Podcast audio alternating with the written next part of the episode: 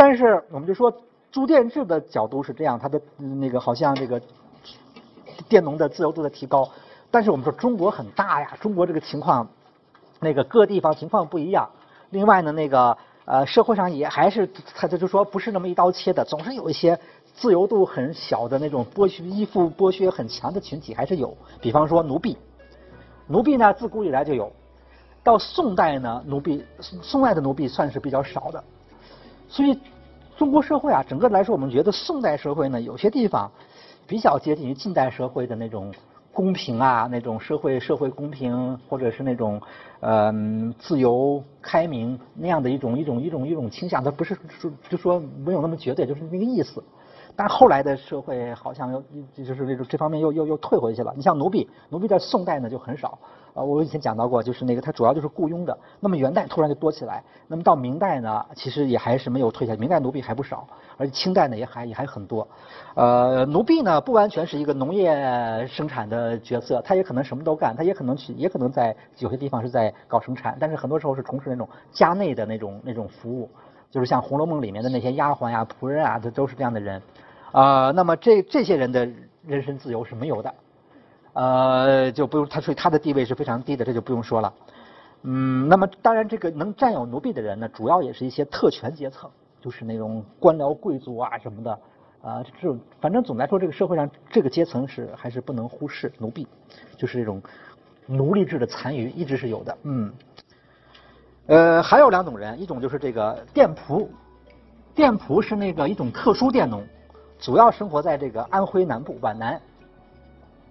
还有一种，就下面说的这个雇工人，雇工人就是简称雇工，就是那个就是雇佣劳动，或或者是农业雇工，就是说，呃，那雇工就是说他比那个佃农还要穷，佃农你要去租地主土地，你得有押金，你还得恐怕还得就自己准备什么种子呀、什么什么农具啊这些东西，雇工就是什么也没有，我我只只有身体，只能干活，干点这几活，别的我什么都没了，所以这。这种雇工，呃，这给地主干活呢，就叫雇工，他是这种一种雇佣关系，不是一个租佃，跟租佃不太一样。那么这种雇工的身份怎么样呢？他比佃农要低，但是又比奴婢要高，他介于这两者之间。嗯，后来呢，到明从明到清呢，慢慢的对对对这部分人的那个那个束缚有所减弱。后来就宣布了说，这个如果是个长工，那你地位就得低一点；如果是个短工，临时性的。好像法律上还得承认他，你和平平一般人一样，不就不不会对你特别歧视，就是慢慢慢慢慢慢的，反正就是说这种束缚有放松的趋势，就是这批人是介于那个奴婢和呃就是和佃农之间的，就是中国的社因为国家大，社会复杂，各地方情况不同，所以这种依附关系你要讲起来也很麻烦，这种可能要专家来讲，再讲一个学期，各地方很不一样，啊有这种趋势，也有那种趋势。呃，我们说总的来说是一种自由的趋势比较主主流，但是也有一些地方还是捆得很紧啊，有些阶层还是很不自由什么的，就这样。下面我们讲赋役制度。赋役制度呢，就是那个国家的那种剥削了。首先就是这个要讲明朝初年的制度，因为我们讲过朱元璋的那个呃开国的时候的一套制度建设呢，非常完非常完善，包括对社会的那个。控制也比较紧密，这里面很强、很不、很很重要的一部分就是赋役制度。那么当时呢，他编了这种两个东西，一个叫黄册，一个叫榆林册。这俩东西呢，是当时朱元璋加强基层管理的主要工具。黄册就是户口册，就整个那个登记户口。登记户口，注意一下，它的户口呢，它还有这样一个管理系统，叫里甲。就是说，登记的时候就把这个户口都编成什么多多少呃户是一甲。十户十甲是一里这样的一些单位，然后呢，呃，编里甲干什么呢？就是给政府服役。这里甲呢编成这么一那个那个，就是一般来说把一个里呢就编成十组，分成十甲。这十甲呢轮流每年都给政府服役。就今年就就就就轮到你们你们这波人去，第二年轮另外一家，第三年轮另外一家，十年就轮一次。那么十年以后呢，重新登记户口，重新编里甲。然后再接着往下轮，是这样的一种办法。他这个就是对政府要求很高，就是说你十年必须得重新登记一次户口。登记户口呢，那么他登记的很细，一下就要做好几本户，中央得得有一本，然后呢，那布这个这个布政司，也就是省了，省府县各有一本。呃，这种中央这一本呢，因为它用黄纸封面，所以叫黄册，这就是很很著名的一个一个一个制度，黄册。另外呢，嗯呃，还有土地，土地是就是当时去丈量土地，啊，嗯，或把土地的那个情况写明，而且还画出图，叫榆林册。这个榆林册是不是当时在全国普遍实行，还有点疑问，但肯定是在那个经济发达地区都实行了，就当做了土地的调查。这样的话，这两个东西一配合。哎，这个基层管理就比较好办了，就这样朱元璋的一套制度。但是以后的发展，就随着政府的官僚机构的腐化，慢慢慢的，它就好像，首先就是这个土地，你要老老老想去去丈量，这个成本太高，这太费劲，所以以后也很少丈量。呃，只有张居正这时候呢，改革的时候丈量过一次。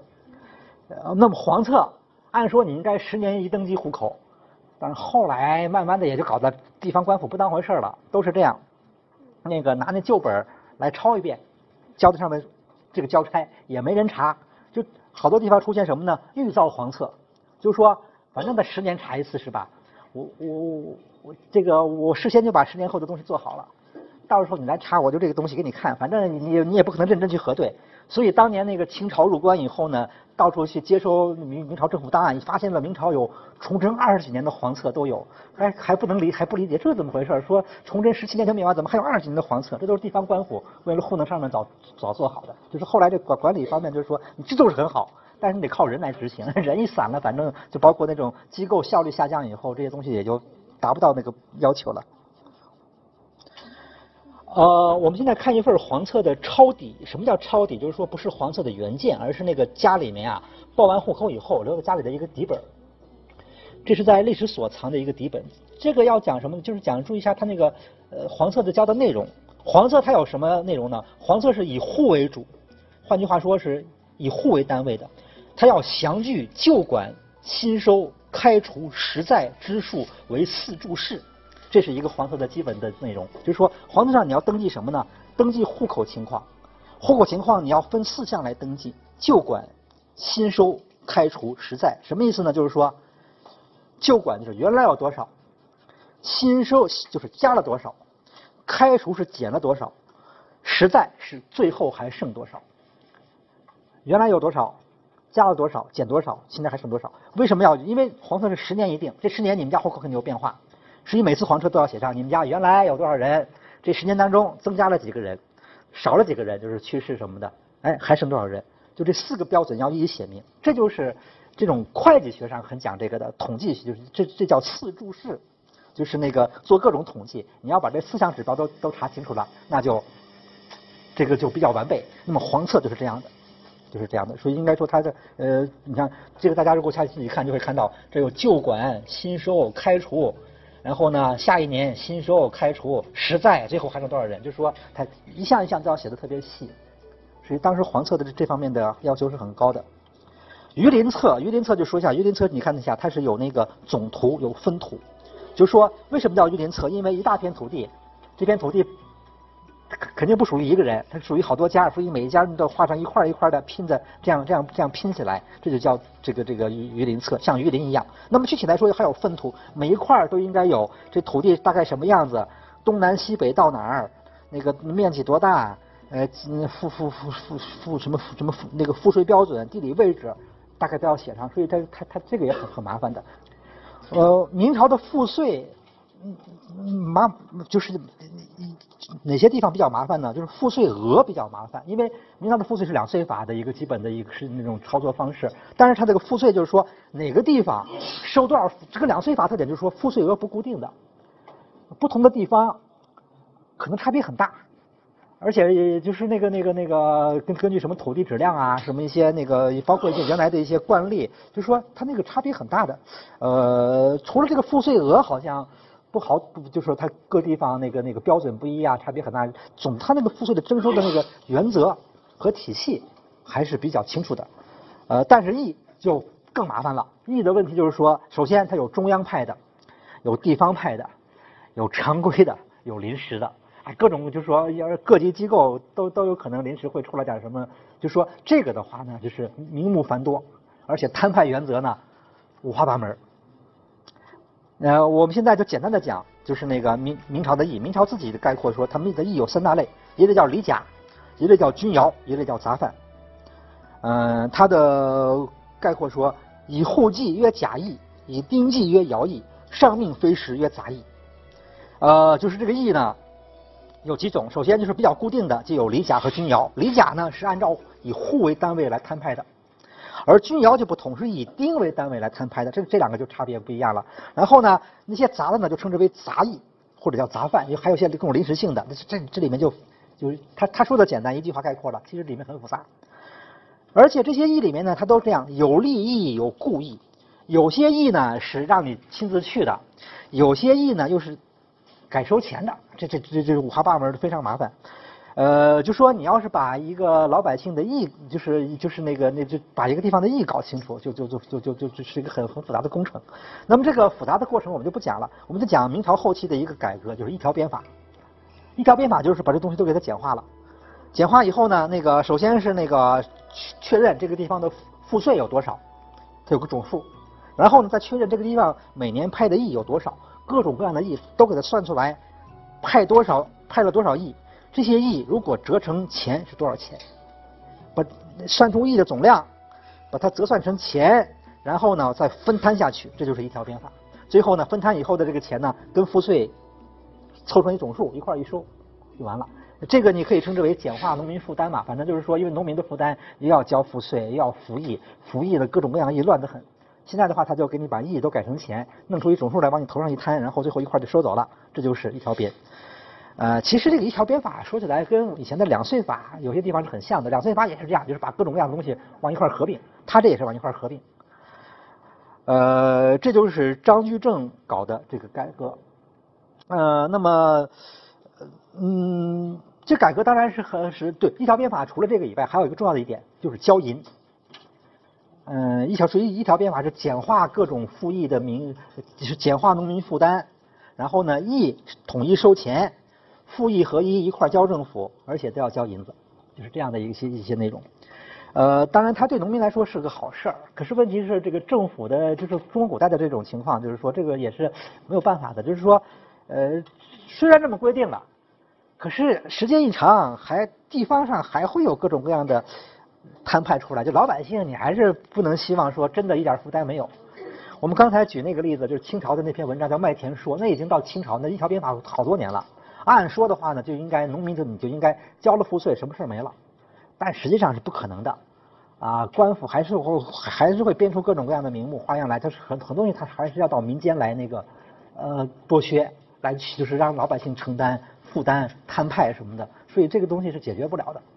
只不过它不能太过分，太过分的话，如果太多的话，引起什么骚乱啊，它可能会比较麻烦。但是说一般的这种摊派，就是或者是临时性的那种。加的各种负担总是免不了。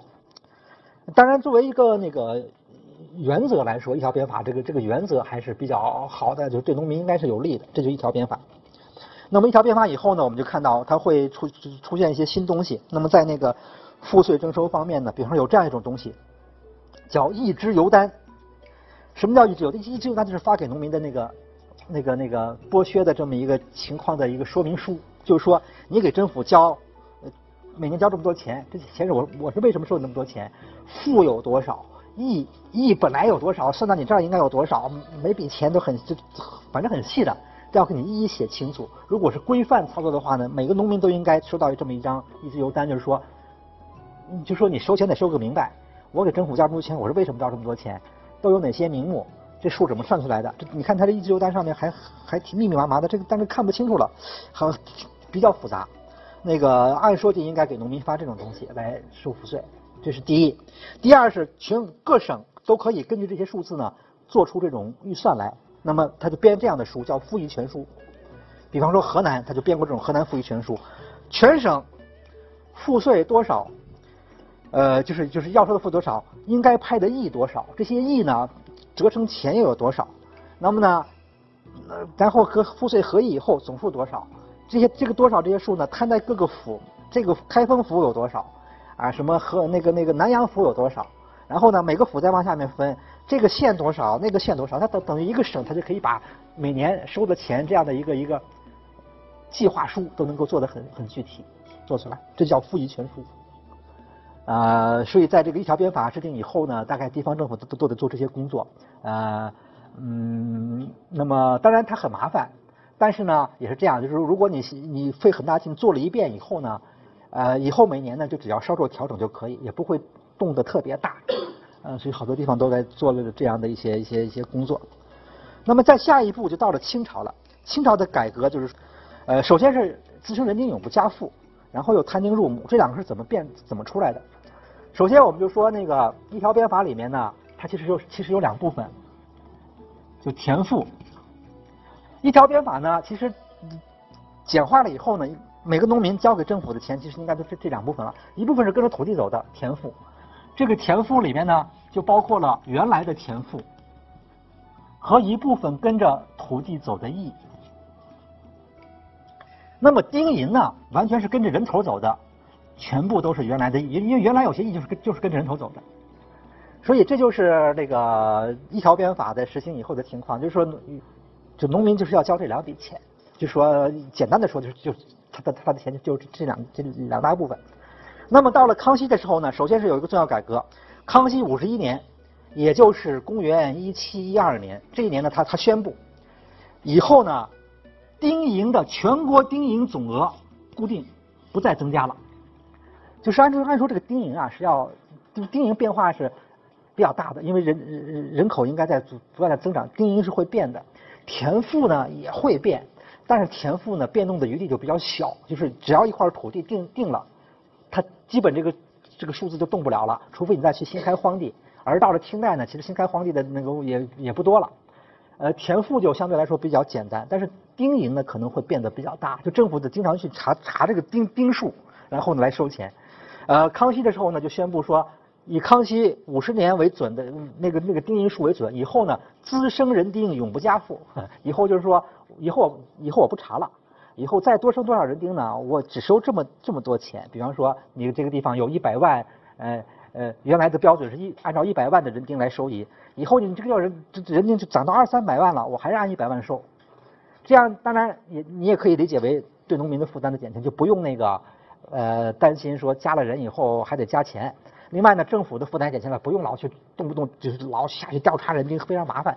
这样就把这个数定下来了。这是康熙的时候的一个一个一个政策。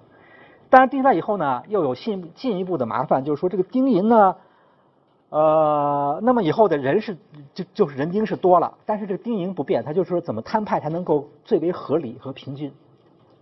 啊，那么假如说一家人。这家人的人丁呢在不断的增加，这是好办。他们家原来有两个丁，后来变成五个丁、六个丁，那他们只交两丁的丁银，这个倒反正一家人在一块儿就没问题。可是有有有的家庭他也许就会人变少，比方说这家人原来有三个丁，后来变成俩丁了，那那个丁的丁银谁替他交呢？只能转到周围邻居啊，呃什么什么什么亲戚的头上去了。可是呢，邻居信息都都都都很多，那转给谁合适？是是就是谁谁都不愿意被转。这样的话就会又会扯皮，就会出很多麻烦。就是这个丁银固定好是好，但是呢，呃，以后在人口人人均增加的情况下，总数增加情况下，这笔丁银怎么能够合理的那就分分散在每个人头上，保证这个合理性不容易。那后来就发觉，要想保证合理，最简单就把它彻底摊到田赋里面就完了。这就是下一步就摊丁入亩，就这样来的。因为反正这个数已经固定了。固定呢以后就说它它是个定额，那就跟着土地走就完了。土地呃每亩土地你就带一点，每亩土地带一点，这样的话这笔钱就算下去了。这样的话就以后不需要再去那个那个呃为了把这笔钱怎么往人头上分摊发愁了，那个要不然很麻烦的。所以这个它有一点逻辑上的这种这种这种必然性。